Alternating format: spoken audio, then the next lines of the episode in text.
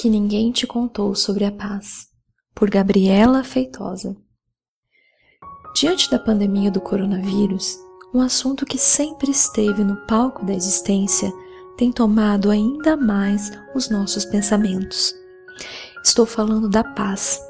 Se ligarmos a televisão, o rádio ou abrirmos sites de notícias, não será difícil encontrar a opinião de alguém sobre essa paz que, ilustrada em discursos de concursos de beleza ou saudações de diversas vertentes religiosas, geralmente é resultado de um conflito.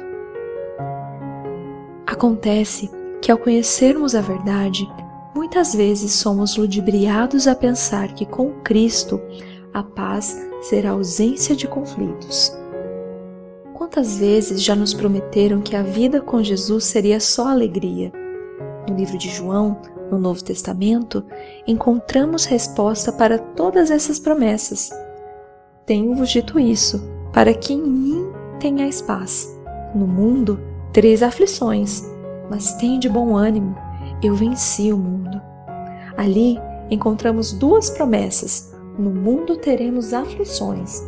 A chuva cai sobre justos e injustos. Mateus 5, 45. E em mim tenhais paz. O Senhor, que não nos isenta de conflitos, promete um lugar nele. E neste lugar, a paz. Fica um tanto abstrato ressignificarmos uma palavra que, conforme o dicionário de Oxford e todas as nossas bagagens culturais, representa ausência ou resultado de conflito. Mas se Cristo ressignifica vidas, ele tem o poder para ressignificar paz. E não é à toa que ele oferece a paz que excede todo entendimento. Caro leitor, nesse momento tão difícil, te desejo Cristo.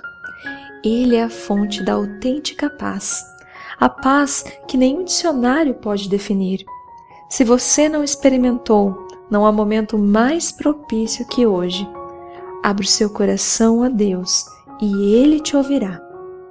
Deixo aqui um trecho da música Pode Cair o Mundo, do grupo Novo Tom, que reafirma: A glória dessa terra é passageira a vida passa e tudo o que ela traz. Não temo o futuro, pois tenho Deus comigo. Pode cair o mundo. Eu estou em paz.